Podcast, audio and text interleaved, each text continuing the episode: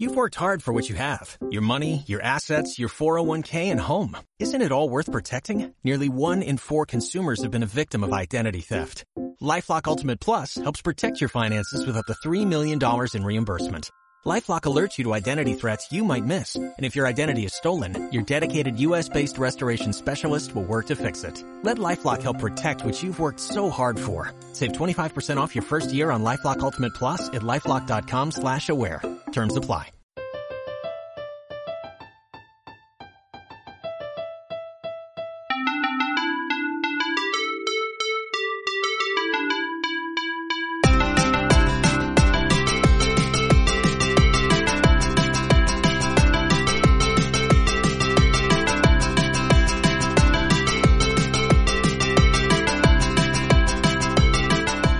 Desenfadados. ¿Y desenfadadas?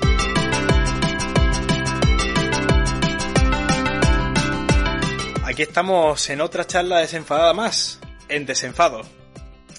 En estos días se habla mucho. Todo el mundo hablamos de muchos temas, opinamos sobre muchas cosas y en eso se basa pues en ser una sociedad libre, ¿no? Y cada persona tiene su opinión. Y lejos de entender a esas personas, su forma de pensar, sus ideas, empatizar y respetarla, que al final es tolerar, lo que se suele hacer es atacar. Atacar esa opinión porque es diferente a esas ideas porque no las entendemos. Y en vez de unirnos todos para que sacar lo bueno de todo esto, es siempre atacar, ver lo malo y así no creo que se llegue nunca a nada. Entonces yo creo que en algún momento debería ser bueno que entre todos dos, pues eso, nos respetemos y nos toleremos un poquito más, porque si no, no, no creo que lleguemos a conseguir nada demasiado bueno. Estamos siempre luchando unos contra otros en vez de, de ir todos eh, hacia adelante juntos. Es simplemente una forma de pensar y quizás en esta vida falte tolerancia, no lo sé.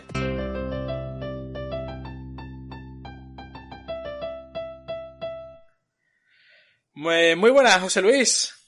¿Qué tal? Muy buenas, David.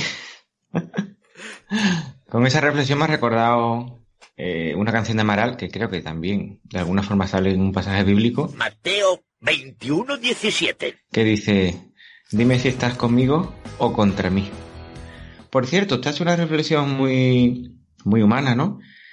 Pero teniendo en cuenta que nuestra productora nos prohíbe hacer reflexiones no vinculadas con el contenido del programa, tendrás bien pensado cómo vincularla.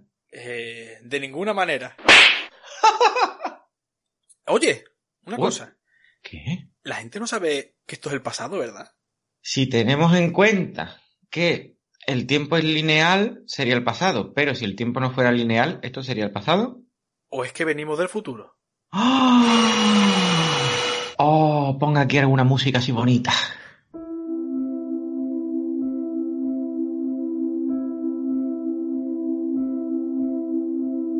Pues sí, amigos. Esto, aunque es el pasado, nosotros venimos del futuro. Porque si nos atenemos a la teoría de Interestelar, nosotros ya hemos hecho un programa sobre Interestelar, pero vosotros vais a escuchar primero este que vamos a hacer ahora. Entonces lo que os recomendamos es que veáis, después de escuchar este programa, la película Interestelar, si queréis entender bien el próximo episodio. Además así se evitarán los spoilers. Pero como antes hemos hecho la recomendación para que las personas la vean y ya vengan preparadas, y es una buena recomendación porque es una película para disfrutarla, es que yo, fíjate, yo, yo fui a esa película solo al cine. Porque A la gente Sí, no, sí. no le suele gustar ir solo al cine. no, mm, tampoco te creas que a mí me disloca. Y lo que pasa es que en ese momento no tenía nadie apasionado de la ciencia ficción que estuviera disponible. Y Ay. yo me acuerdo perfectamente bajando las escaleras al final de la película con esa sensación de disfrute en el cuerpo y una muchacha que, que bajaba cerca que comentaba con, con su grupo de amigos y decía algo así como en la vida vuelvo yo al cine a ver una película del espacio. ¿Pero por qué? Si es de las mejores, pienso yo. Hay momentos en la película que hay que darle muchas vueltas a la mente y a lo mejor esta muchacha esperaba más explosiones dentro del espacio. Pues que ve una película de Michael Bay. Efectivamente. Y claro, pues la pobre se llevó un, un chasco. No obstante, es una película con basada en muchas teorías científicas, con mucha carga emocional y bueno, de un director que está considerado uno de los mejores, ¿no? Oh, no nos subvenciona, ¿eh? Por ahora. y bueno, regresando al futuro, que es el pasado. Yo ya me he perdido en el espacio-tiempo, pero bueno, tú continúa. No te preocupes, lo entenderéis en el próximo programa. eh, para el tema de hoy, tenemos que retrotraernos y retrodejarnos muy atrás, Madre mía, ¿verdad? otra vez para el pasado. Tendrá que poner aquí alguna música de Regreso al Futuro, ¿eh?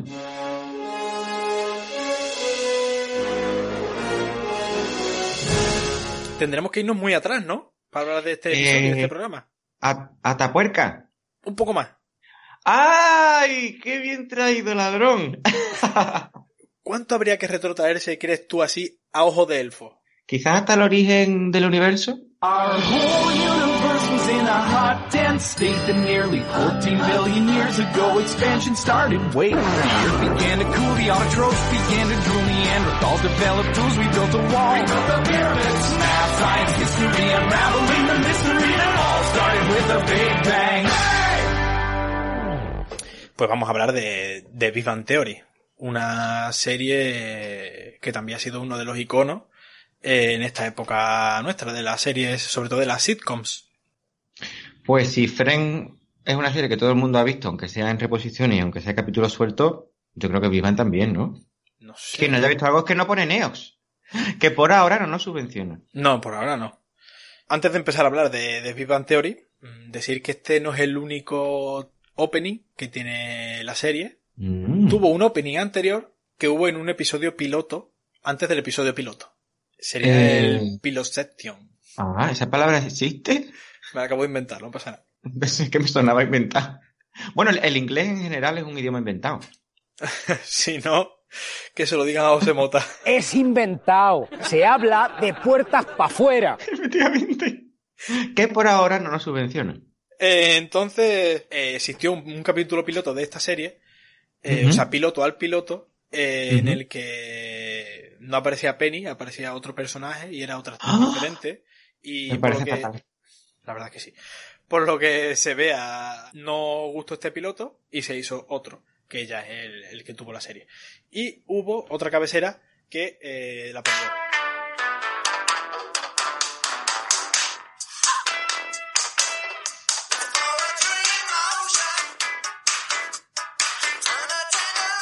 Que como ves, Pues tam- También me gusta. eh, ¿te gusta? Eh, ¿Cuál te gusta Sí. más de, de las dos? Hombre, es que la, la definitiva ya tiene carga emocional vinculada a la serie. Eh, esta es un poco más ochentera, ¿no? Sí, pero está bien. Eh, Está para bien. los trentinagers está muy bien, ¿no? Como si... bueno, pues ahora que comentas este dato tan sorprendente, Sí. eh, te voy a lanzar un desafío como mm, fan de Tarantino que eres. Mm, muy bien. ¿Qué le pasaba al personaje de Urma Thurman con un pequeño... ¿Cómo decirlo? Ella tenía una espinita clavada porque había participado en un proyecto que no terminó de cuajar. ¿Qué pasó? Ah, era una serie que hizo un piloto de la serie y, y esa serie no llegó a cuajar. Lo que no me acuerdo es que si se llegó a emitir o no. Pues muy bien. Eh, eh, yo pensaba que eras un fan falso de Tarantino, pero me ha sorprendido muy gratamente, aunque tampoco esperaba menos. y yo creo que no se llegó ni a emitir. Y creo que ella, eh, la película, eh, cuenta el chiste, porque su personaje durante la serie, en todos los capítulos, iba a tener un chiste, el chiste del Ah, piloto verdad. que... Sí, cierto. Tres tomates caminan por la calle. Papá tomate, mamá tomate y bebé tomate. El bebé tomate se despista y papá tomate se enfada muchísimo. Vuelve atrás, le aplasta y dice, ketchup. que luego, por desgracia, pues no fue más. Muy bien tirado. Gracias, ya recojo el sedal. Jara y Sedal.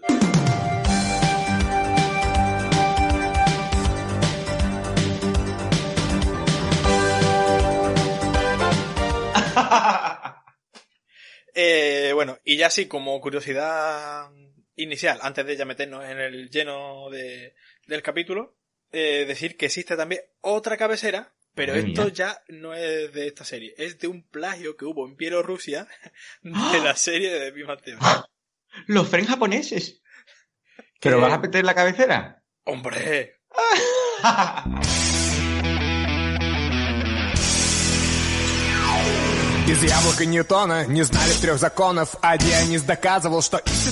La forma de esta cabecera quiere imitar un poco a la cabecera de Big Bang Theory, aunque no, el ritmo y demás no sea igual, pero sí la forma de decir las cosas como rápidas, ¿no? Y tiene un puntito, eh, aquí no hay quien viva, que iban cantando mientras iba pasando de una habitación a otra, así.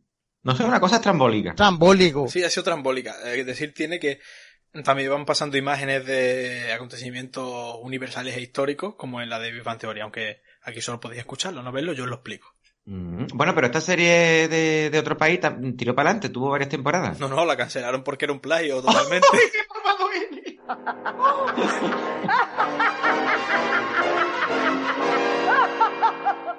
ya, aquí solo faltaría que un tío se pusiera a tocar la armónica.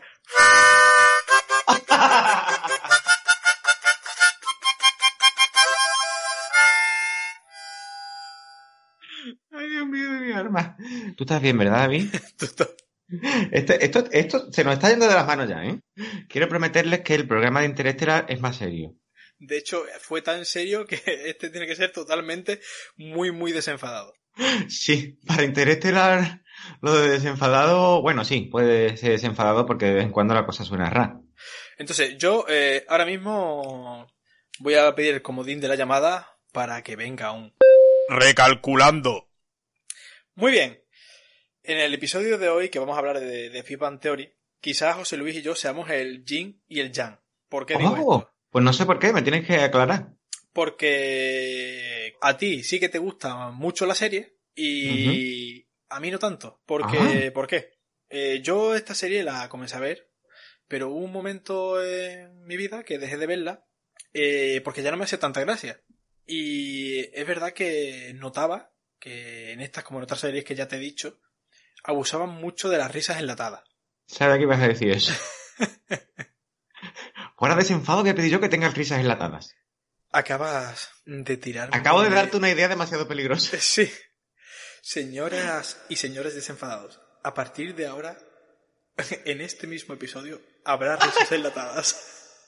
¿Por qué no me callaré? Ah, creo que Bart Simpson dice en algún programa, algún día me perderá mi enorme bocaza. Ay, Dios mío. Entonces, simplemente por las risas enlatadas dejaste de verlo. Esa fue una de las razones para dejar de verlo. Ah, vale, una de las razones. Sí. Y otra es que realmente no le veía mucho sentido yo a- al guion en sí de, de la serie. Su idea era hacerte reír por hacerte reír. Entonces yo creo que es un guion, eh, tanto lo creo como he investigado un poco por ahí, que se pueden llegar a saltar a la torera, ¿no? Como que algunas veces meten algo y llega otro capítulo y eso no lo tienen en cuenta. ¿Sí? Eso lo he llegado a, a sentir en mis carnes y eh, esas dos cosas hicieron que, que la serie ya no me atrayera tanto. Qué crítico eres, ¿no? Sí, bueno, pero es una... mm, Iba a ser una crítica constructiva, pero no hay por dónde coger. No, per- perdona, pero no, ¿eh? Perdona, pero no. A mí no me engaña. Al final, eh, esta crítica mía se puede resolver con lo que he dicho antes. Es una serie de una sitcom que lo que pretende es hacer reír a las personas. Con lo cual, muchas veces se basa en eso y no en seguir un guion que tenga tanto sentido. No estamos hablando de, una, de algo serio, ni estamos hablando de, de realmente ciencia, ciencia. Es para pasar un buen rato. Entonces, quizás se pueda mi crítica replantear con eso. Y tengo que decirte una cosa que pensaba que tú me le ibas a decir, que esas risas enlatadas mm, no deberían de serlo, o algunas sí y otras no, porque esto se rueda en un escenario, como pasaba con Friends. Muy bien, tú pensabas que yo te lo iba a decir, no te lo he dicho, porque ya lo dije en otro programa y tú sabes que nuestra productora no está de acuerdo con que me repita de programas anteriores. Bueno, pero es que también pasa en este, en esta serie. Vale, pues imagínate que te lo he dicho. Entonces te diré que realmente esta serie se rueda en un escenario que van personas, alumnos del Instituto Tecnológico de California, Oh, qué suerte han tenido los alumnos. Y que el ser de rodaje, a diferencia de lo que pasaba en Friends, no había diferentes lugares. ¿Te acuerdas que cuando hablamos de la serie de Friends teníamos por un lado los pisos que estaban en diferentes zonas del decorado, teníamos el Central. Perk que estaba en otra parte, ¿no? Y estaban conectados de ¿dónde una forma extraña. Central, Central Park. Pues aquí es solamente un set de rodaje. Uno y solo Ajá. uno. Y todo lo que pasa, pasa en ese set de rodaje, lo único que cuando van de un lado a otro tienen que redecorarlo todo. Entonces yo entiendo que hacen todo el rodaje de ese set sobre la marcha, Ajá. cambian el decorado, graban todo otra vez sobre la marcha y siguen así. No sé si esto puede ser un poco un lío para los actores. Qué complicado, ¿no? Entonces el restaurante de Penny está también en el set de rodaje. Está todo en el mismo sitio, como el tiempo. Tú estás bien, ¿verdad, David?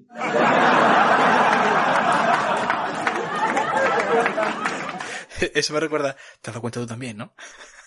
Es verdad. Yo creo que tiene su origen de Nolan en esa frase. Igual que la vieja del visillo, como ya dijimos, era Tenía su origen origen en era. Blasa. el- Sí. Tú también, David. Su origen lo tiene. Te has dado cuenta tú también, ¿no? Totalmente. Cuidado que podrías abrir debate de si hoy en día existen los productos realmente novedosos o todo está basado guion plagiado en algo. Creo totalmente en la segunda. Yo también. Es un poco triste, pero bueno, también es verdad que algo muy basado en otra cosa puede ser eh, divertido, incluso rozar lejanamente lo original. A no ser que sea un plagio de Bielorrusia. ¡Uy! ¡Qué malvado!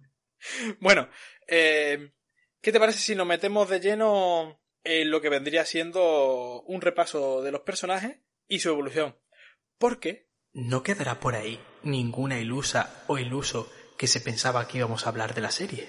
Si quedaba, cuando ha escuchado que los ha atacado y le ha dicho ilusa o iluso, acaba de, de retirarse de nuestro programa para siempre. Muy bien. Desenfado, ya sabéis que es una charla desenfadada en la que damos nuestra visión del tema que vamos a hablar según va saliendo. Entonces puede terminar el programa y decir, oye, ¿no iban a hablar de esto? y te das cuenta de que no hemos hablado de eso. Pues eso va a pasar hoy. ¿En serio me han hecho un programa entero del mineralismo cuando pensaban hablar de Big Bang Theory? Bueno, entonces, ¿qué te parece? ¿Personajes? ¡Vamos a ello! ¡Al ataque!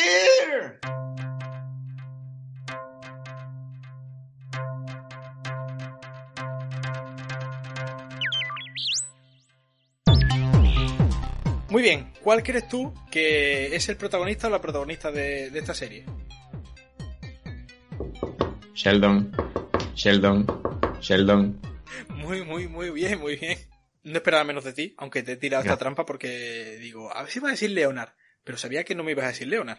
Ah, conoces la mente del colaborador. ¿Y por qué el Sheldon?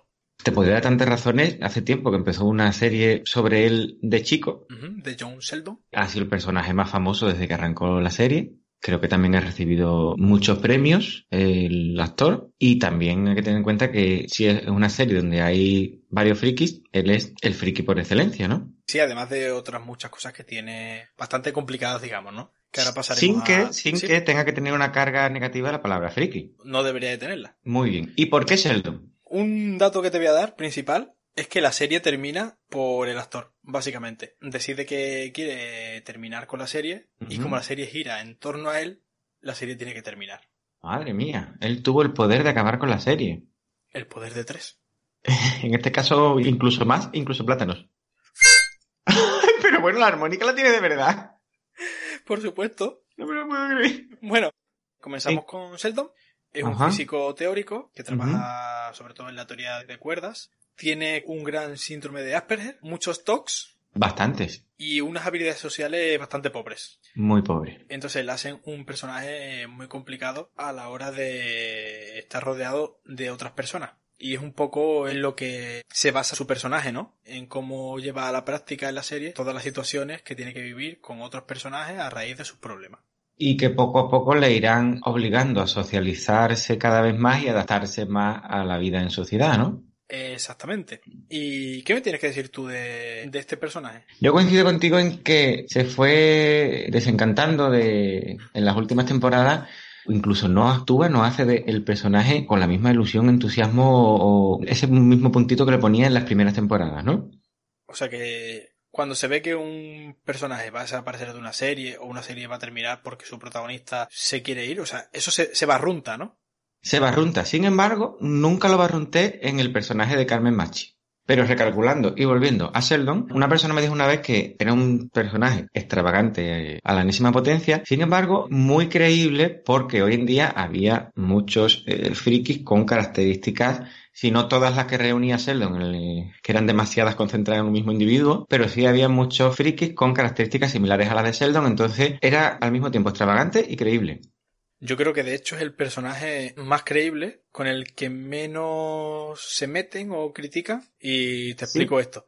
¿Tú crees que por ser friki en la serie intentan normalizar ese friquismo o se intentan reír de eso?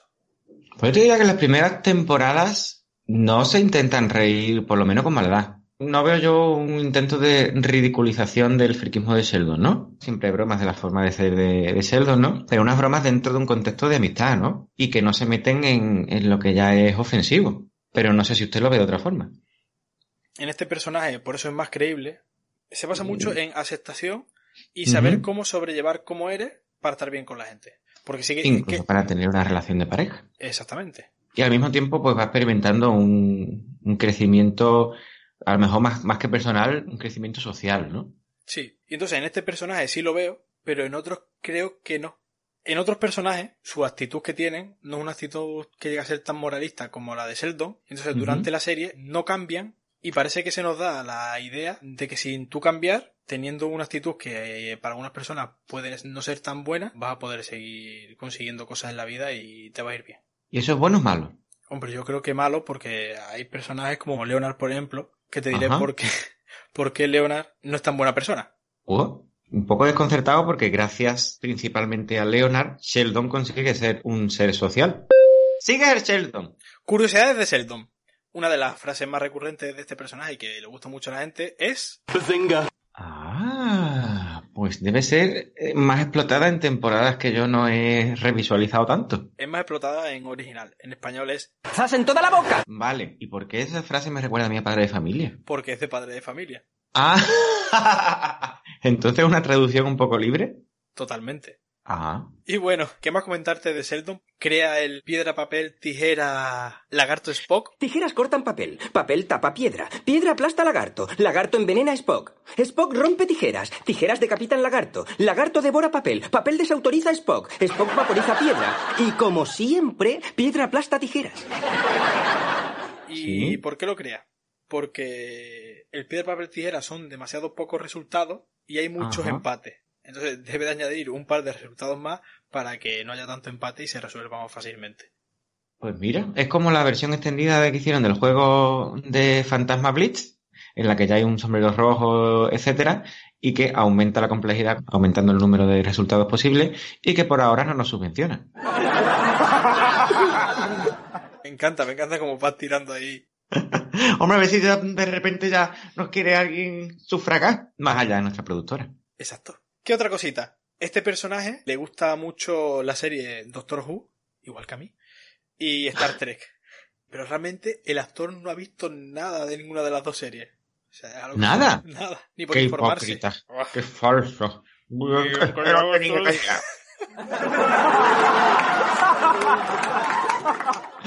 Ay, Neuronas super espejo. radical. Y así como última curiosidad, también decirte, pues eso que, que cuando usa su camiseta, Sí. según el color que tenga la camiseta, es su estado de ánimo. Pero eso es más del actor que del personaje, ¿no? Eh, no, en el, en el personaje. O sea, si Sheldon tiene una camiseta roja, pues a lo mejor está como más activo, como con más ganas de hacer cosas. ¿Sabes? Si, ¿Sí? está, si lleva una camiseta azul, a lo mejor está más deprimido. Sí, sí. Madre mía, colores emocionales. No soy Sheldon, soy Flash. Volveré antes de que este plátano toque el suelo. Son, son, son, son, son. Medite. Pero ¿de dónde sacado esa armónica? Oye, pues muy, muy sorprendente. ¿Tú te acuerdas de esos anillos que había en los años 80 que tú te lo ponías y según tu estado emocional cambiaba de color? Pues no. Yo me acuerdo del gallo que se compraba en Portugal, que según el color que tuviera, iba a ser bueno o malo en el tiempo. Sí, y según para dónde se arrime el pulpo o lo que haga el pulpo va a ganar un equipo u otro, ¿no? Sí, sí. Podríamos seguir diciendo muchas cosas, pero creo que no es el tema de hoy. No, hijo, no. Recalcula, recalcula. Ya para terminar con por todo lo que hemos dicho, creo que queda bastante claro que era el personaje con más carisma, con la personalidad más marcada y que funcionaba por sí solo. Y los demás personajes necesitaban que él estuviera en pantalla para que funcionara todo o que estuviera otro personaje con ellos para que funcionara un poquito mejor. No sé si estás de acuerdo. Bueno, quizás al principio sí, luego llegó un momento en que incluso la serie pienso yo que podía haber continuado sin Sheldon como pasó en Aida, ya que la hemos nombrado. Pero bueno, quizás al principio sí, porque eso, porque premeditadamente era el centro de todo. En fin, yo no veo tan descabellado que hubiera continuado sin el personaje principal, pero bueno. Muy bien, Leonard. ¿Tiene el nombre quizás viene por Leonard Nimoy? No, tanto Sheldon como Leonard vienen de una persona que se llamaba Sheldon Leonard. Mm, incredible.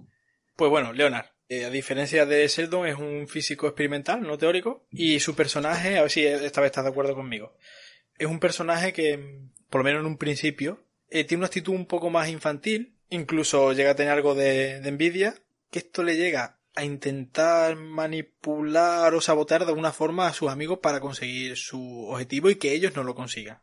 Ah. No sé si has visto eso en la serie. Hay un momento concreto que sí que hay una roca que cae del espacio y que quieren romperla entre otros dos amigos y que él llega a tener pesadillas con el tema porque no cuentan con él para romper la roca y descubrir qué es lo que hay dentro. Leonard, ¿pero qué haces? Demostraros que esta es la mejor solución. ¡Para! Lo que lleva dentro es peligroso. Oh, y bonito. ¿Qué es eso? ¡Ah! ¡Ah! ¿Estás bien? ¡Ah! Sí, estoy bien. Solo tengo un poco de hambre. ¡Deja de comerte a Bert! ¡Sigue comiéndote a Bert! Leonard, Leonard. ¿Qué? ¿Qué? Estás teniendo una pesadilla. Ah, menos mal. Estaba comiéndome a mis amigos. Pues medite. Sí, posiblemente sea cierto y también nos lleguen cartas en contra de que las rocas que caen del espacio no deban llamarse rocas, sino asteroides o cosas así. Uy, uy, uy, uy, uy. Momento astropitácora. Si está en órbita, se llama meteoroide. Si está entrando, se llama meteoro o estrella fugaz. Si impacta con la Tierra, se llama meteorito. ¿En serio? Incluso plátanos. Me he dejado traspuesto. A ver, aprovecha el impulso gravitacional de Gargantúa y plántate donde estábamos. ¡Esta pequeña maniobra nos va a costar 51 años! Pues estábamos con Leonard y te sigo explicando y ahora me dices tú un poco a, a ver cómo lo ves tú. Vale. Eh, en sí es un personaje que al menos lo que he visto yo no evoluciona demasiado Ajá. y como he dicho, ¿no? Antes, que la serie normaliza su actitud. En vez de intentar él solucionar algún posible trauma que pueda tener de pequeño con su madre, como que la serie normaliza su forma de ser, esta que te he comentado antes, y al final consigue, spoiler, estar con Penny e incluso tener un hijo, ¿no? O va a tener el hijo, manteniendo eh, su forma de ser, que quizás no es la mejor de todas. Y podrían haber eh, intentado resolver ese trauma, incluso así ayudar a personas que, que se vieran reflejadas en ese personaje. Pues sí, porque no iba a ser cierta tu reflexión, aunque bueno, también nos dice la viuda negra en, en su propia película que llega un momento en que uno tiene que decidir si ser lo que el mundo quiere que sea o ser lo que él quiere ser. Yo tomé mi decisión. Mira, esa frase pues me gusta mucho porque es lo que te he dicho. Hay que llegar a aceptarse como uno es, tenemos que aceptar a las personas como son y entre todos buscar la mejor solución buscando lo bueno de cada uno y no lo malo. Entonces quizá a lo mejor estoy yo metiendo aquí lo malo de cada personaje y debería estar buscando lo bueno. Como tú me has dicho, que al final es Leonardo el que ayuda a, ser- a salir un poco de su forma de ser, ¿no? Hombre, es el que ayuda. Es gracias a él totalmente. Luego también Penny pone muchísimo de su parte y también es gracias a ella, pero sin la figura de Leonard, Sheldon no creo yo que nunca pudiera haberse adaptado en condiciones. Yo creo que la madre de Sheldon tiene que estar muy agradecida a Leonard.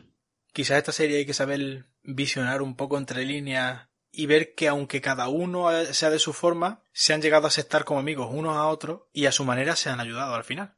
Sí, aunque como usted dice que es una serie sin argumento que simplemente es para reírse hasta el punto de que cansa, Pero como esta ya sabemos que es una charla desenfadada y vamos hablando del tema que según nos va saliendo, yo evoluciono con esta charla como si estuviera hablando contigo de cualquier otra cosa en mi casa y sí, sí, pero además que es sorprendente porque dice, yo evoluciono, pero que evolucionas por, por frases. amigos, uno se tiene que dar cuenta de cuando está errado en algo y no seguir empecinado y lo que he dicho al principio de la reflexión, ¿no? Tienes que ver lo bueno que tú tienes, lo bueno que tienen los demás y de aquí puedes sacar una charla desenfadada muy buena. Pues sí, si la charla se planta en tres horas y media, pues bueno, pues tres horas y media. ¿Esto es verdad? ¿Esto está pasando? Bueno, entonces Leonard, al final, a su manera, ayuda a Sheldon, aunque no se ayuda a sí mismo. Bueno, tú dices que no se ayuda a sí mismo, pero yo pienso que Leonard es un personaje que al final de la serie es feliz. Encontró la pareja de su sueño, monta su vida como quiere y rodeado de amigos, y yo lo veo feliz. Vale, vale. Eh, ¿Algo más que me quieres comentar de Leonard, tú? Es sensato, es calmado, eh, eh, y luego también mete algunas bromas así en plan medio serio, bastante divertidas. Me, me gusta que tú tengas una visión y yo otra. Esto es lo que... Y además que gra- gracias a él, la, la gomina así para atrás en el pelo se volvió a poner de moda.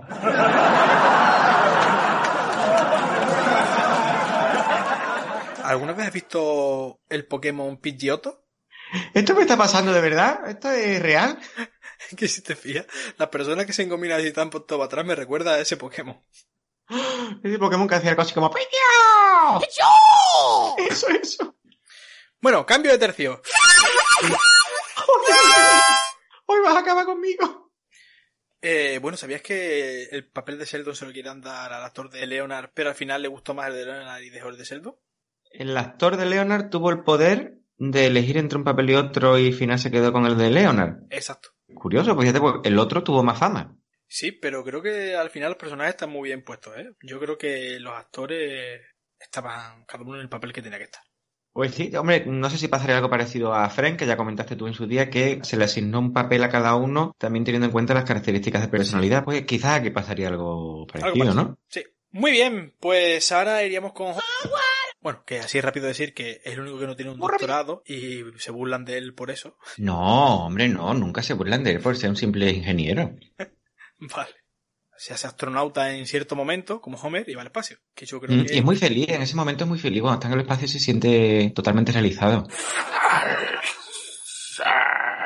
Yo creo que ahí todas esas burlas tendrían que ya no afectarle de ninguna manera. O sea, ha viajado al espacio. Es un héroe. Esa sensación de salir y poder ver la Tierra, eso tiene que ser, vamos. Atención terrestres, esta noche habrá dos lunas en el cielo. Howie, vuelve a ponerte los pantalones. Habría visto que la Tierra no es plana, que estamos ahora, está muy en auge el terraplanismo. Ca- cambia de marca de whisky. Bueno, entonces, eh, quizás tuviera un pequeño trauma con la madre. Hoy un pequeño. Y no sé si eso le hace ser una persona algo machista en la serie. ¿Machista? Sí.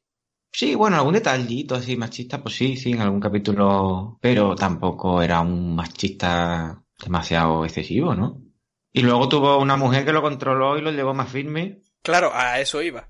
Que ese, ese poco de machista que pudiera tener, quizás por ese trauma de, de su madre, que era también muy controladora, como después tú has dicho de, de Bernabé, ¿no? Y vamos, que, que se fue de una a otra. Exacto. Hay personas que tienen la necesidad de control, de estar controlados, de que le dirijan y organicen la vida. Entonces, este personaje como que cambia, pero tapado, entre comillas, porque Bernabé lo controla mucho. Entonces no es que realmente cambie, es que se controla porque sabe que Bernabé le puede llegar a decir algo. Ah, es un falso cambio. Exacto. De hecho, en algún momento llega incluso a comprarse una moto y a montar en la moto a su amiguillo a espaldas de Bernabé. Es lo que te comento, ¿no? Que al final eh, tiene que hacer cosas a su espalda y demás porque sabe que le puede reñir. ¡Qué falso! Ian, que lo tenía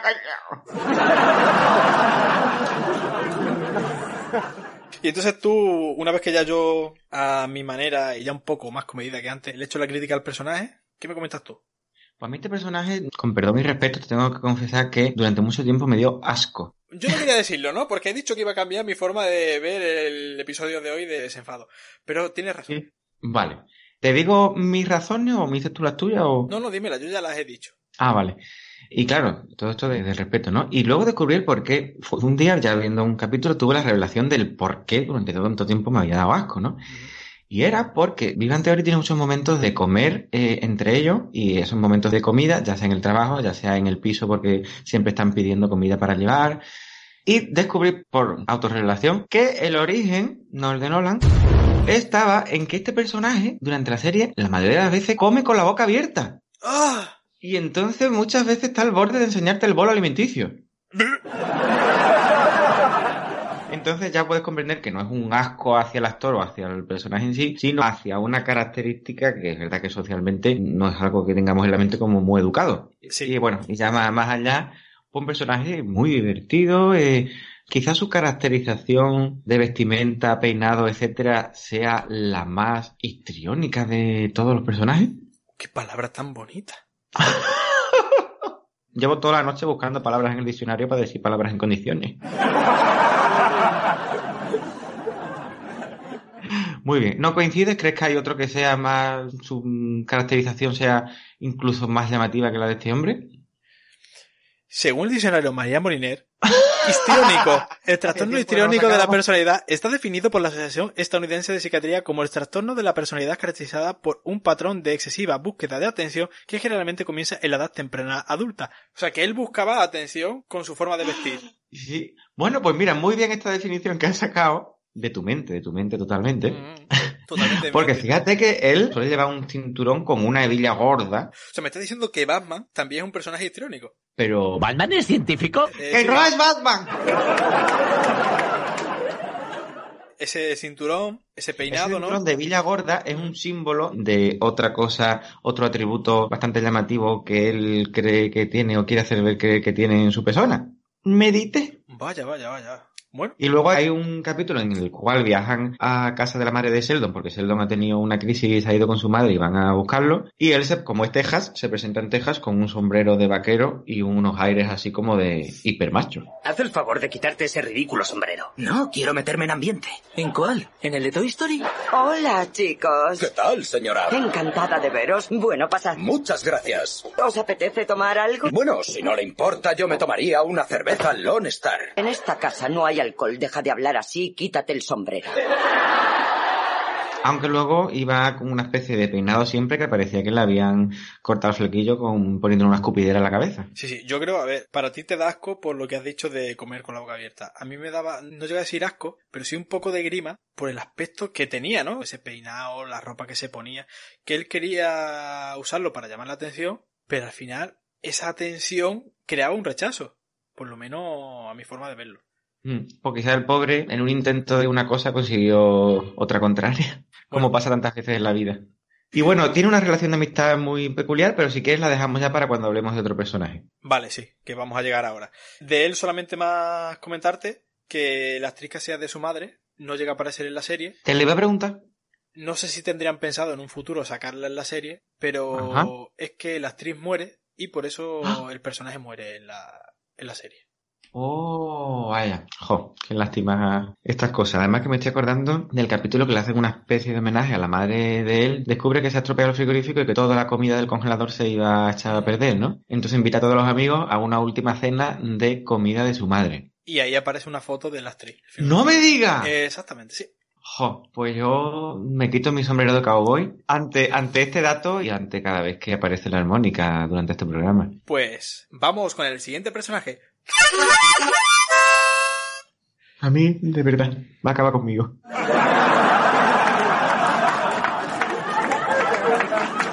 Eh, bueno, vamos con Rush.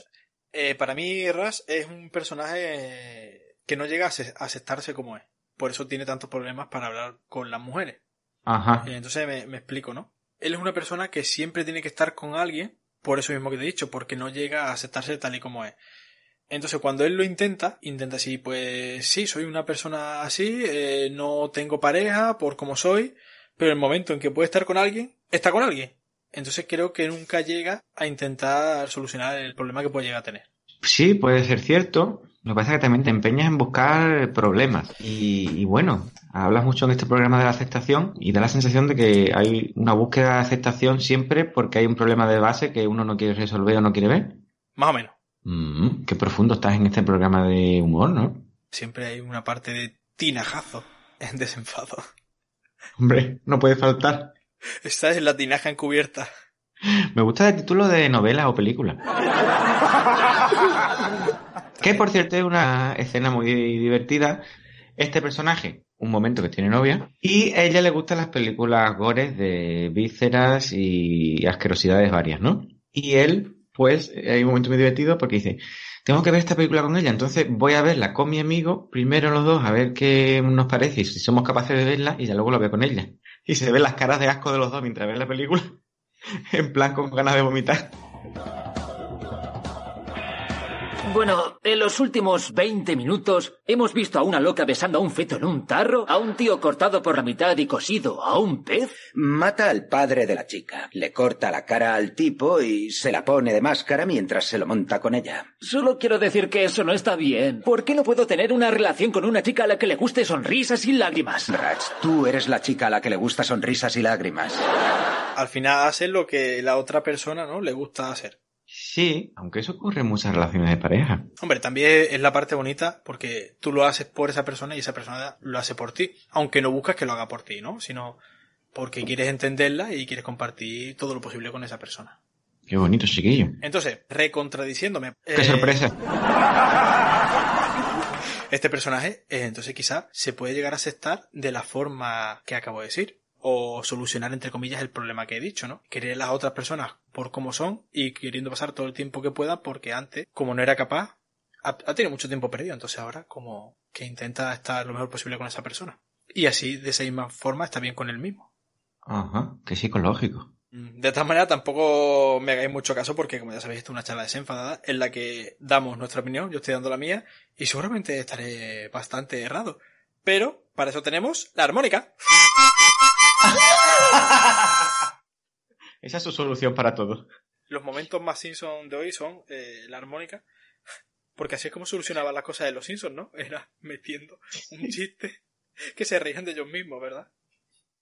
Pues sí, ahora de repente aparecen los Simpsons porque te he dicho, esa es tu solución para todo y hay un momento que le dice March al Dr. Hibbert, ¡ay Dios mío, qué podemos hacer! Y dice el Dr. Hibbert, ¡fuego! Y en cantidades. Y le dice March, esa es su solución para todo. Y luego con la armónica también nos recuerda al momento de Mamá se llevó las pilas. ¡Qué cara dura! Mamá se llevó las pilas. Esas que tanto duran.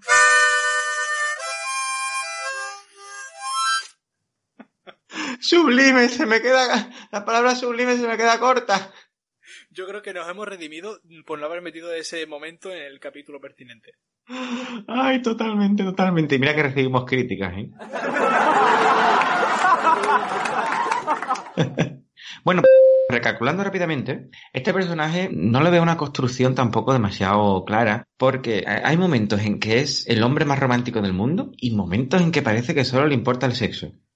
Pero eso puede ser porque a ti en un momento del día puedes tener ganas de sexo y otro día, pues en otro momento no tienes tanta ganas y dices, tengo ganas de más cariñito y de estar romántico. Bueno, si tú quieres verlo así, eres libre de verlo.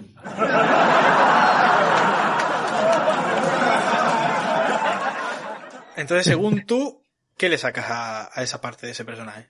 Pues eso, ¿no? Que le veo muchas veces incongruencias y no sé, como que no tiene una personalidad bien definida, incluso premeditadamente por los guionistas. No sé, no te me termina de. Sin embargo, me encanta, me encanta su personaje y me resulta muy divertido y, y las cosas que dice. Tiene puntitos de pensamiento, a lo mejor poco masculinos para la idea masculina que tenemos en la mente de que los hombres tienen que ser rudos y decir cosas así siempre de machos. Y él, por ejemplo, puede decir tranquilamente, ¡Oh, me encanta cómo va Jennifer López a los Oscars! Eh, ¡Va divina! De hecho, es el personaje más afeminado, ¿no? Sí, a pesar de que tiene montones de novias a lo largo de la serie. Y me, me parece muy bien que en esa parte, por ejemplo, la serie lo hace muy bien, por lo que has comentado, porque se quita de una vez por todas ya, ¿no? Ese icono que está en los hombres de, de eso, ¿no? Tienes que ser rudo, tienes que ser un hombre hombre. ¿Qué pasa? Eh, los hombres no, no pueden fiarse en ese tipo de cosas, es decir, ciertos comentarios y tener más esa sensibilidad que también se le atañe demasiado a las mujeres. Sí, además ahora está tomando impulso lo de las nuevas masculinidades y ya es como eso, ¿no? Que no tiene el hombre por qué ser el, el macho men atapuérquico. Un hombre puede ser sensible y tener sus sentimientos, sus emociones, etcétera, y no por eso es menos hombre. Totalmente de acuerdo.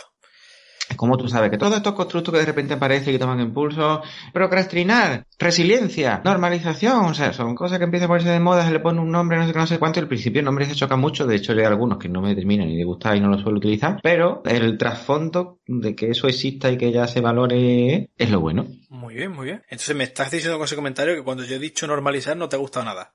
No, pero he disimulado y para nada te he hecho una crítica descarnada. Vale, vale. Tengo que aprender un poco a ser como tú. ¡Ay, qué bonito, por Dios! ¿Se podría decir que yo soy Sheldon y tú Leonard? Yo te puedo decir que aunque tengo también mi puntito Sheldon y bastante... No hace falta que lo diga tu hijo. ya lo sufrí yo en silencio. Llevo toda la vida siendo muy Leonard. ¿Ah, sí? Sí, sí, sí. He sido un, eh, una especie de amigo cuidador y de paciencia infinita. Entonces sí, tengo un poquito de uno y un poquito de otro. De los personajes de la serie yo sería un híbrido entre ellos dos. Ya lo dijo Einstein, ¿no? Solo hay dos cosas infinitas, el universo y la paciencia de José Luis. Y de lo primero estoy seguro. Madre mía. Para Einstein el tiempo no era lineal, ¿eh?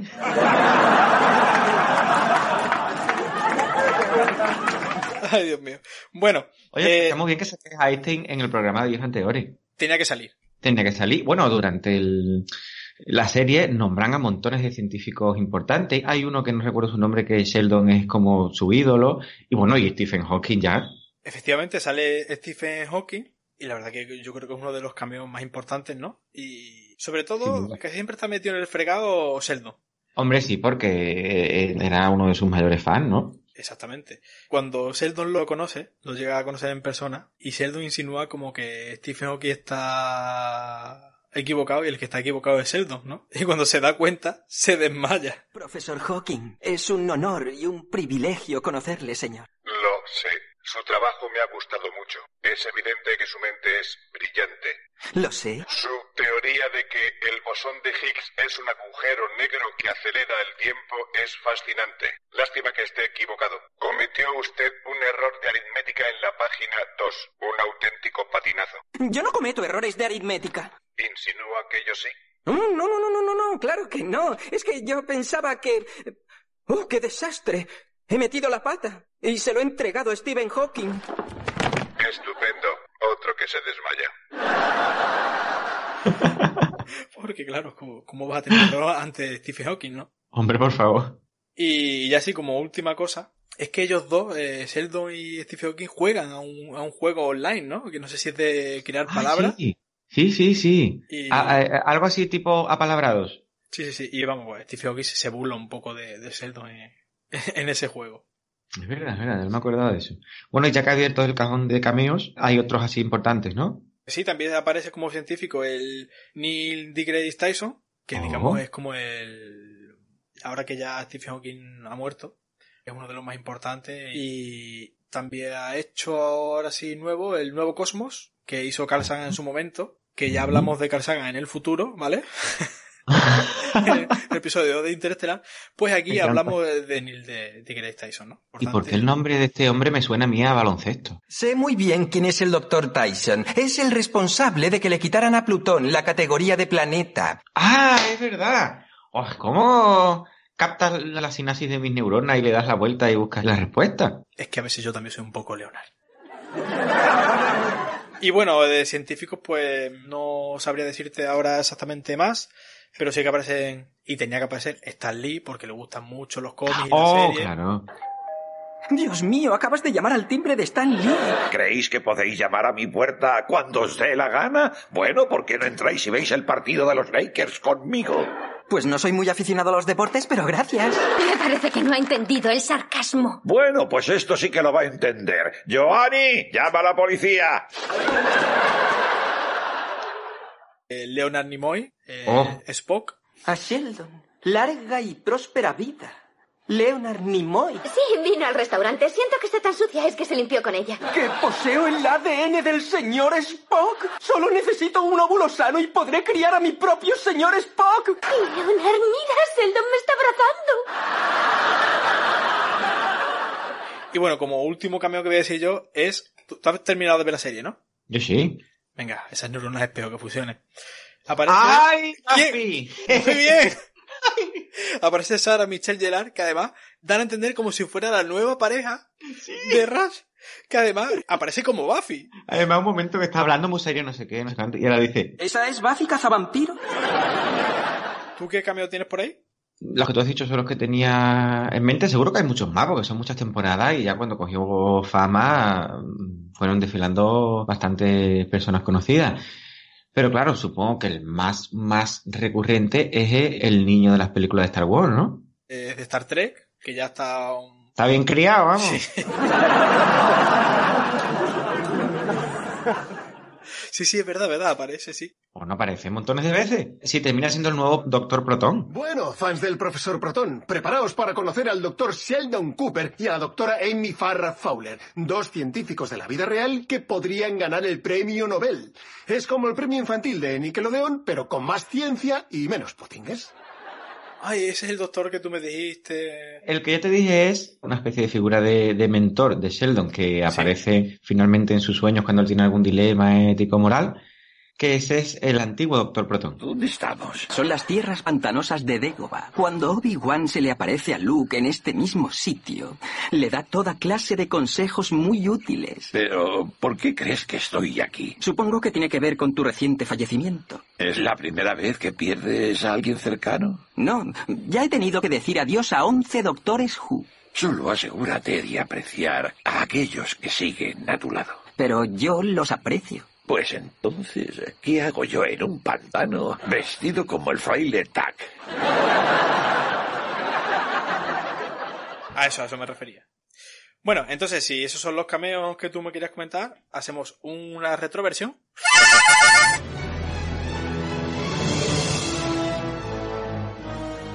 Y volvemos con los personajes. Madre mía, la música de retroversión tiene una velocidad que da vértigo, ¿eh? Es como volver a los años 40. Entonces, a ver, como ya hemos hablado de Howard y Rush, tú me querías decir algo de la relación de amistad que tenían estos dos personajes. Ah, bueno, sí, tienen una relación de amistad muy bonita, muy, muy profunda. Ellos sin duda son los mejores amigos por excelencia, ¿no? Sheldon sería con Leonard, luego estos dos que estamos hablando ahora mismo, estos dos personajes. Penny sería sin duda con David. David. David, ¿está bien? Sí. ¿Con quién sería Penny? ¿Con Bernabé? No, ¿Con muy Sheldon? mal. ¿Con Sheldon? Fatal. ¿Con, con Amy? Sí. Uy, uy, uy, pero espérate, espérate, porque a ver. ¡Matadlo! Es al contrario. Amy se piensa que tiene una gran relación de amistad con Penny, pero Penny no lo ve así. Sí, pero en uno de los últimos capítulos, creo, o en una de las últimas temporadas, Penny tiene una revelación y de repente dice, ¡Ah! Dios, Amy es mi mejor amiga. Ciertamente, esta relación es cuando Amy finalmente pues eh, va a poner a Bernabé como dama de honor y Penny tiene un momento de decir, no puede ser, ¿cómo va a poner a Bernabé si yo soy su mejor amiga? Y ya va indignada a decirle a la otra que no puede ser. Y, y bueno, entre la relación de estos dos personajes que estábamos centrados en ellos dos, de Rush Eh, con Sí, Howard con Rush. Efectivamente. Bueno, pues tienen entre ellos una especie de relación de amistad tan profunda, tan profunda, tan profunda, que hay veces que parece que son pareja. Sí. Y de ahí dimanan cientos y cientos de momentos cómicos delirantes. ¿Qué te pasa? ¿Crees que tengo las tetas más grandes? Da saltitos a ver si se te mueven. Seguro que cuando lo hago yo, las mías hacen lo mismo. Sí, un poco sí. Déjame ver una cosa. Cuidado. Tengo los pezones muy sensibles. Ah, perdona. A ver. Sí, pu- pu- puede ser. Déjame tocar. No, está claro que yo tengo una talla más. Ya, pero las tienes muy firmes y eso sí que es una ventaja. Gracias. Hoy necesitaba oír algo así. Vamos, se podría decir también que eso pasa con el experto y conmigo muchas veces, ¿no? Se ha comentado muchísimo, sin embargo es algo que yo había pensado antes de este programa y le he dicho, no hombre, no lo voy a decir que no me parece elegante. Quizás porque es algo que ocurre, ¿no? Que cuando hay una relación de amistad de mejores amigos tan, tan, tan, tan, tan, tan, tan, tan, grande y con esa conexión mística y profunda, se dan determinados momentos en que parece que ya no sea una simple amistad, ¿no? Si es que quizá la gente no entienda eh, los niveles de amistad que se puede llegar a tener con una persona que dices tú, no puede ser que sean amigos, tienen que ser pareja. Sí, Y ya- hay mucha gente que no lo entiende. Sin embargo, e incluso, eh, no sé si los americanos o los ingleses han creado una palabra nueva. Fíjate que está en este programa, ya hemos hablado de las palabrejas que van haciendo para determinados conceptos o constructos abstractos, ¿no? Y han creado una palabra que estaba, yo no me acuerdo cuál era, pero era una mezcla entre amigo y novio, una cosa así, para esos mejores amigos que tienen tanta cercanía que hay momentos en que hacen dudar a las personas alrededor, ¿no? Y había una foto en internet donde yo leí que se había creado esta palabra, era un artículo, y era una foto de el actor que hizo de protagonista de la película del Príncipe de Persia con el actor actual de las películas de Spider-Man. Y estaban los dos en un sofá en una actitud de acaramelamiento entre amistad y, mm, Dios mío, ¿esto es amistad? Pues sí, puede ser amistad, ¿sabes? Es que no sé. Yo, tam- yo también creo que es amistad y lo que pasa es que hay gente de fuera porque no lo comprende o incluso que por envidia o incluso plátanos pues diga, no, esto no es amistad.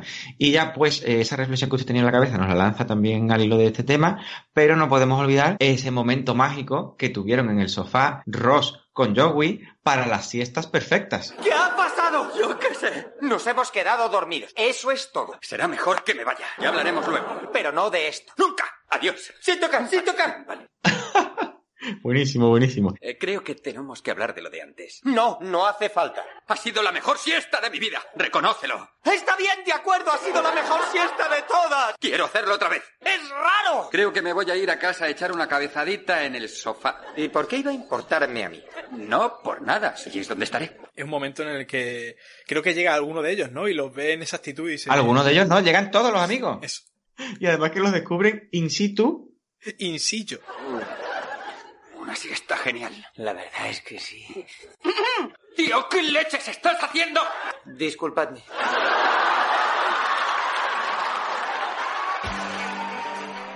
Que nos perdonen por no haberlo metido antes, pero sí. Pero bueno, mm, más vale tarde que nunca. Y algo más me iba a decir usted en referencia a este Sí. tema que a usted mismo le concierne por motivos personales. Básicamente que si ya entre personas del mismo género, dices tú, no pueden ser amigos, cuando es en diferentes géneros, dices tú, es que, es que no pueden ser amigos, es que tienen que ser pareja. ¿Por qué no? ¿Por qué un hombre y una mujer no pueden ser amigos y así de amigos? En ese punto ya sí que la gente entra en colapso mental y ahí sí que no puede llegar a entenderlo. Pues yo creo que sí, que sí pueden llegar a ser amigos un hombre y una mujer sin querer llegar a tener nada más de eso, simplemente una amistad y aunque sea algún tipo de amor, pero no un amor que te llegue a ser pareja, ¿sabes?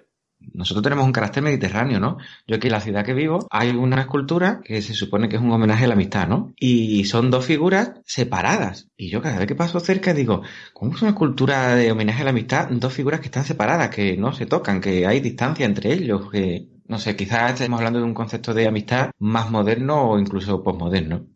Pues sí, todavía tiene que aceptarse eso. Pues sí. Pues siguiendo un poco con este repaso de los personajes, que a la misma vez con este repaso de personajes hacemos la retrospectiva de la serie, vamos con Penny. Retrospection of the Series. Momento. Magic English, Magic Penny, yo creo que en ella se ve un poco lo que le gusta tanto a los americanos, que es el sueño americano. Todos los demás son doctores, bueno, menos Howard, Pobrecillo. Y tienen como, digamos, su vida resuelta. Y Penny es la que está en lo más bajo para los americanos del escalofón. Ella quiere ser actriz, Sí. pasa por trabajos como camarera y al final llega a ser una representante de farmacéuticas, ¿no? Si no me equivoco. Que no sé si es junto con Bernabé, que Bernabé estudia bioquímica o algo así, ¿no? O- Entra a trabajar a la compañía gracias a Bernabé. Vale. Se cumple ese sueño americano, ¿no? Ella busca estar lo más bajo a lo más alto. Y entonces, si ya ese personaje tiene, digamos, ese cliché metido, pues también tiene el de rubia que está de buen ver y que busca un personaje que esté musculado y que no piense mucho. Pero es que después se va al extremo opuesto que es Leonard. Sí. Y no sé si irse a ese extremo opuesto Leonard es como una forma de castigarse a ella misma por no conseguir ese sueño, o- no sé, algo así extraño. Yo discrepo, esto que tú has dicho de que al final, como no consiguió ese hombre musculado, se fue con Leonard. Ella, bueno, siempre ha estado muy buen ver eh, Penny, pues una mujer exuberante y con curvas y tienes razón, no te voy, no te voy yo a, a discutir ¿Para qué decirme que no? No. Sin embargo, ella al principio sí tiene esa atracción por esos hombres eh, musculados y en algunos capítulos descerebrados. Sí. Y al final, yo creo que lo que siente por Leonard es, amor de verdad y se enamora de Leonard totalmente. En su y persona. quizás no sea su tipo físicamente, le puede más el, el amor, ¿no? Sí, y que también a lo mejor ya ella se cansó de ese tipo de hombre que luego en algún aspecto le resultaban decepcionantes o no la llenaban por completo. Y sin embargo, Leonard sí. Pues aquí me puedes poner tú a mí un... ¡Zas en toda la boca! O un basinga, o como quieras llamarlo. Pues, pues sí, sí. Mm, Lo de Basinga me recuerda a como era tin, tin, tin, tirín, Basinga, tin, tin, tin, tirín, Basinga. ¡Qué capítulo más armonioso! Y bueno, yo Penny te tengo que decir que para mí Penny es mi personaje favorito indiscutible. Tiene una naturalidad en su forma de actuar bestial y sin haber visto la serie en versión original. Lo que aprovecho también para decir que el doblaje de español me parece buenísimo. O sea, todas las voces son. Sí, es una serie en la que el doblaje gusta, la verdad. A mí me gusta. Y si son personajes, como hemos dicho antes, histriónicos, es que le ponen voces histriónicas. Ven a ver, cuando no se enfada tiene voz de pito. Cuando se enfada tiene una voz más de pito. ¡Wow! ¡Qué ¿Puede ser incluso que se la ponga La- más de pito según avanza la serie? Sí, yo creo que sí, porque eso es algo que también hablamos de la que se avecina, que hay personajes que empiezan de una manera y luego van evolucionando hacia el histrionismo Exacto. Eso lo y los mismos dobladores tienen que evolucionar con los personajes, con los actores. Tú sabes que siempre que metemos así, como el que no quiere la cosa, una serie, la comentamos de pasada, al final terminamos hablando de ella en desenfado. Me Es cierto. Merito, bueno, pues entonces habrá un desenfado de la protagonista esta de Jess. Compañeras y compañeros, habrá un desenfado de New Girl y de la que se avecina. Where you doing? Bueno, ya hicimos una gran actuación de ello. Exacto. Hoy tenemos armónica, pero no vamos a hacerlo. Ahí está. Volviendo a Penny, que I love Penny very much. Como tú hablas del sueño americano, Penny realmente es una soñadora. Durante las primeras temporadas, su deseo de ser actriz tiene un tesón, se presentan montones de pruebas y muchas no las cogen. Y se experimenta esa sensación de frustración y que te va llevando al desencanto que también se puede apreciar en la película La La Land. Eh, esa frustración de Penny, que lo que tiene mérito es que siga en su empeño durante tanto tiempo. Y es una curranta, pero ella se tiene que buscar la vida y no deja de trabajar en el bar para tener los ingresos mínimos, aunque hay momentos eh, en la serie en la que la pobre tiene dificultades y le tienen que echar un cable. Y sin embargo, hay un momento recalculando en su vida en el que ella, pues ya, eh, ese sueño de, de ser actriz, que también hizo alguna película, por cierto, la película que hizo de, de que se convertía en, en simio, da momentos divertidísimos en la serie. Menos mal que por fin han pillado a ese simio psicópata y genéticamente manipulado. Esa es mi novia, lo juro por Dios.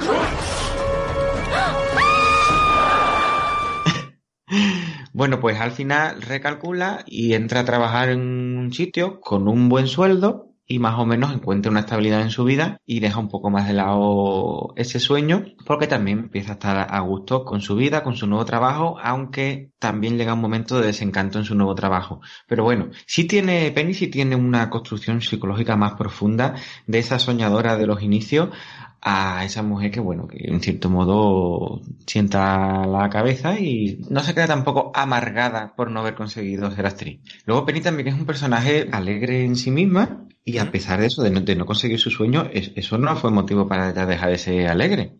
Las personas evolucionan en su vida y quizás no es que haya abandonado su sueño, quizás es que encontró algo que le llenaba más. Mm, O que llegó un momento que estaba a gusto, que estaba bien, que estaba feliz, que tenía una vida apacible y a lo mejor ese sueño ya pasó a un segundo plano y no... Sí, eh, se dedicó más que de conseguir el objetivo y estar amargada en conseguirlo, en disfrutar. Sí, tú muchas veces durante el programa hablas de disfrutar del camino. Exactamente.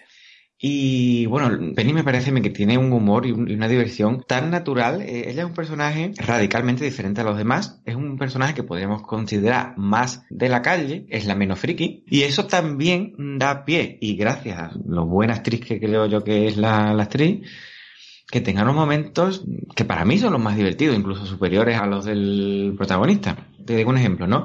Hay momentos en que eh, ya está viviendo Sheldon con Amy y discute por lo que sea y ahora se viene eh, con su pizarra de siempre a explicarle una teoría que tenía a Penny. Y Penny está allí escuchándolo con la cara de... ¿Qué me está no me estoy enterando mucho. Efectivamente. Y llega Leona y, le dice Leona a Penny, ¿qué haces escuchando la teoría de Sheldon? Y le contesta a Penny algo así como, pues que ha discutido con Amy y le ha parecido una buena idea venir a contarme la teoría a mí.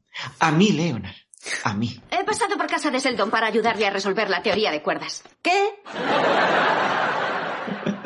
Muy bien. Esos momentos Esos momentos de Penny para mí son los mejores sin duda de la, de la serie. Pues me gusta, me gusta que ese personaje dé esa evolución y para mejor como persona, ¿no? Y mira, ya que hemos llegado a Penny, comentarte que fue pareja de Leonard en la serie y también fueron pareja los dos actores fuera de la serie durante un par de años o algo así. Y después, cuando lo dejaron, siguieron siendo amigos mientras estuvieron haciendo la serie y supongo que, que hoy día. También supongo que es bonito, ¿no? Que una vez que le ven dejado, que se rompe la relación, etcétera, luego tienen que seguir desempeñando el papel como que son pareja en la afición y lo desempeñan también que no parece que haya malos rollos ni nada por el estilo. Sí, es decir, porque no los hay, se supone. pues ole, ole, ole. Ole ellos. Eh, bueno, pues entonces, ¿qué te parece si vamos ya con Bernabé? ¡Al ataque! Pues bueno, Bernabé ya lo hemos dicho, ¿no? Es una persona un pelín posesiva Un poquito, poquito, sí. y que se enfada con mucha facilidad, ¿no? Así no es como mamá hace los gofres. Pues muy bien, pon tu mano aquí a ver qué te parece Y bueno, pues ella, ya, ya lo hemos dicho, ¿no? Que era camarera en el mismo sitio que Penny mientras se estaba sacando eh, la carrera de microbiología, ¿no? Que después es bioquímica y, y tiene el trabajo este donde mete a Penny. Eh, y bueno, de Bernabé realmente como... A ver, que tiene mucha importancia con Howard, Ujú. pero al fin y al cabo es un personaje secundario. Entonces simplemente decirte pues eso que, que hemos comentado de ella, ¿no? Que pasa de ser chillona a más chillona todavía Sí. y ese control que tiene sobre Howard que incluso hace que el personaje cambie, ¿no? Mm. Le toma el testigo a la madre de Howard. Sí, básicamente. Coméntame tú qué le ves al personaje o qué evolución o... A que mí es un personaje que no me gusta demasiado, sinceramente. No me, o sea, sí me, me río con ella, por supuesto, porque tiene detalle divertidísimo, ¿no? Y hay momentos, hay un momento, cuando le regalan, está embarazada y le regalan el oso gigante. Y luego se llevan el oso. ¿Vas a llorar? Sí, es que ya no puedo gritar. Voy a por él. ¡Que me traiga el oso! Y así es como tiene la relación con Howard, ¿no? Entre enfados y, y ese tipo de momentos, ¿no? Sí, no sé, a mí creo que nunca me ha terminado de, de simpatizar al 100% y tiene momentos de un poquito de egoísmo, momentos de un poquito de, de frescura, aunque luego de manera contrapuesta también tienes un momento de, de reflexión humana. No sé, no estaría entre mis preferidas, pero te reconozco que es muy divertida. Muy bien. Pasamos por ella así de... Muy rápida. Y vamos ya, que la he dejado queriendo para el final, eh, con Amy. Bueno, pues Amy es neurocientífica y ya te digo directamente la curiosidad que es que en la vida real también ha estudiado esto. ¡Anda! De hecho, en un capítulo, Rush dice... ¿Sabéis quién parece muy inteligente? La chica que hacía de Blossom. ¿Tiene un doctorado en neurología o algo así? Raj, no vamos a llamar a la actriz de Blossom para que esté en nuestro equipo. Y habla sobre ella antes de que entre en la serie. ¡Ah! Y después entra en la serie. eso. ¡Qué bueno! Y, y de hecho ella, siempre que le dan el guion, lo revisa en busca de algún posible error que haya. Y lo optimiza. Y ya como te sigo relacionando, es decir que hay físicos consultores que tienen los guionistas para un poquito hacer los, los guiones y que no se le vaya mucho de madre esto, ¿no? Y se inventen todo. Eso es algo que yo sospechaba, igual que sospechaba lo mismo sobre la película Interestelar. Que es el pasado, pero es el futuro. Me encanta el personaje de Amy. In Love, Amy total. Tiene una evolución gordísima en la serie. Entra como una persona muy fría. Su forma de hablar no expresa ni en la voz ni en la cara, no expresa nada. Sin embargo, al mismo tiempo sí tiene como emociones ahí latentes que le llevan a ciertos conflictos internos, etcétera. Tiene sus traumas porque nunca tuvo amigas de pequeña, que es algo también que han sufrido muchas personas que quizás estén en el mundo del friquismo, ¿no? Por eso Eh, no- quiere ser amiga de Penny, aunque Penny no se dé cuenta, ¿no? Posiblemente. Ella tenía ese deseo de tener una, una mejor amiga. Y sin embargo, conforme avanza la serie, se va volviendo más emocional. Tú ves un capítulo de ella de cuando entró en la serie y uno de la última temporada y no parece ni el mismo personaje. Físicamente sí, pero su forma de hablar, de actuar es radicalmente diferente. También sería un ejemplo de cómo la socialización te puede llevar a la humanización. Y también tengo que decir que yo me meo de risa. O sea, para mí las partes cómicas mejores de la serie son cuando ella que tiene esos impulsos sexuales ardientes tiene intentos de seducción con Sheldon y el otro no se cosca, no Sí, se da claro. cuenta. Sheldon con imposibilidad para ver cualquier sentimiento de otra persona, como el sarcasmo también, que no lo hemos comentado, y todo tipo de sentimiento humano. Efectivamente. Y la pobre, sí. pues, durante casi toda la serie pues se queda dos velas con este hombre. Hueles a polvos de bebé. Uso talco, pero como es un ingrediente fundamental de los polvos de bebé entiendo tu confusión. No, no hay ninguna confusión. Eres un niño sexy. No sé cómo procesar eso. Lo que está fuera de mi zona de confort. Eres demasiado literal. ¿Estás sugiriendo que juegue sucio? Sí, sucio. Sucio, sucio, sucio. Si no me tienes que comentar nada más de Amy, de ningún otro personaje, yo daría por terminada la sección de personajes. Y casi el programa, vamos. Básicamente. bueno, pues decir tiene que aparecen en un momento que tocan instrumentos en la serie. Ah, Amy toca el arpa, Sheldon el piano eléctrico, ¿cómo era? Sí, algo así, pues es que realmente ellos en su vida pues saben tocarlo. Al igual que yo no tengo ni idea de tocar la armónica, solo hago.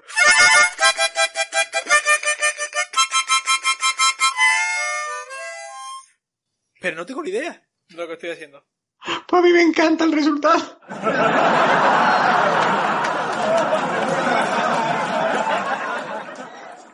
¿Qué te parece si vamos terminando el programa? A no ser que tú quieras decir algo. Pues justo al hilo de lo que acabo de decir, hay un momento en que, eh, como Amy se entera que Bernabé de vez en cuando se disfraza de colegiala para que le den unos azotes, pues se disfraza de colegiala a ver si Sheldon así reacciona.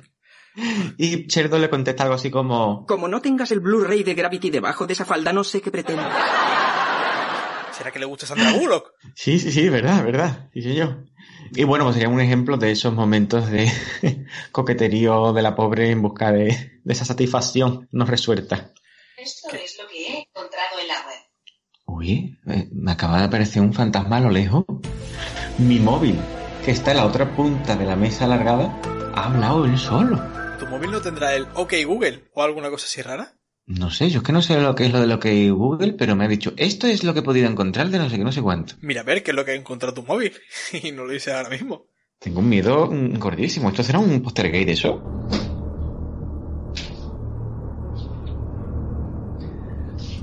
Uy, pues aparece satisfacción no resuelta. Te doy unos cuantos resultados de la web. ¿Pero esto qué es?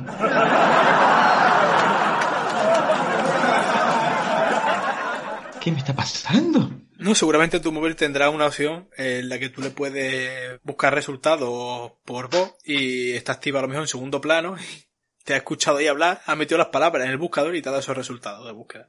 Que venían muy al pelo a lo que estabas hablando para que se pueda satisfacer de otra forma a la pobre Amy, porque Sheldon no le hace caso.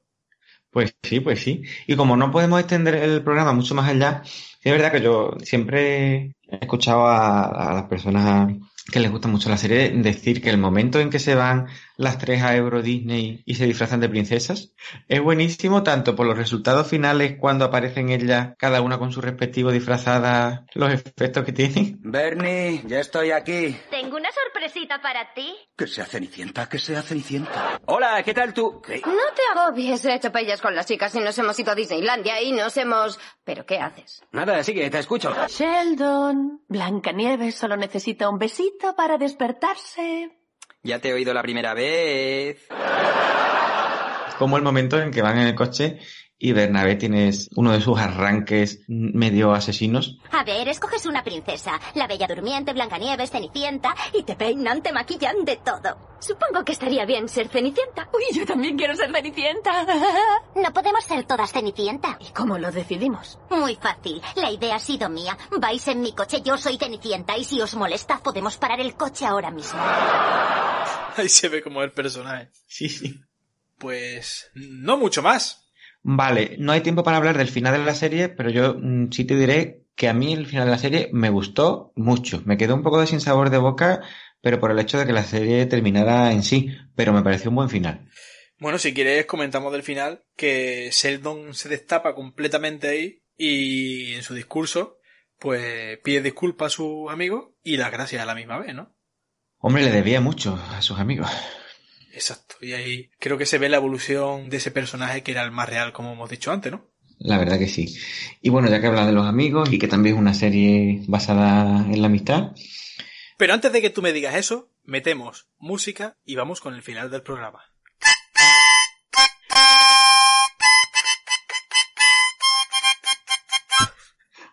acaba.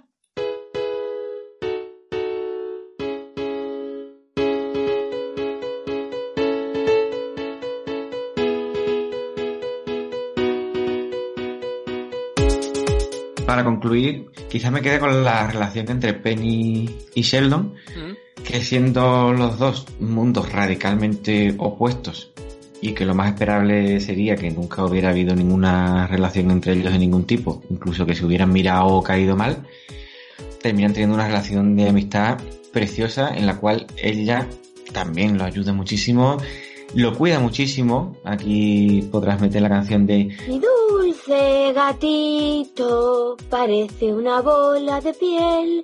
El bonito gatito duerme gatito bien, bien, bien.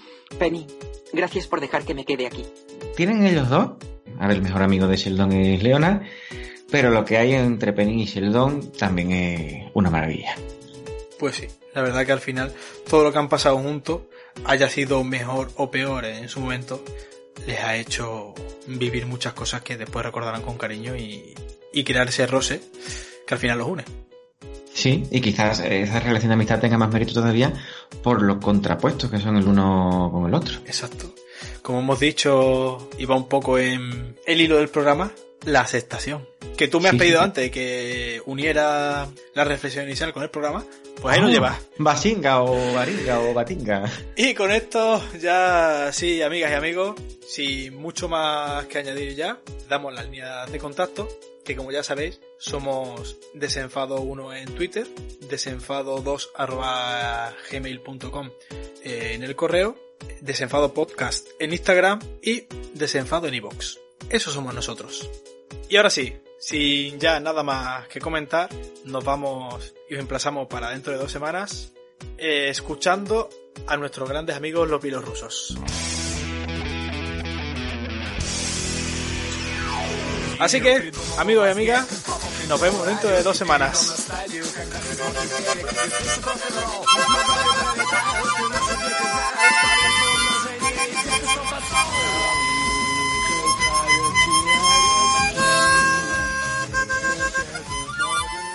Tú estás bien, ¿verdad, David?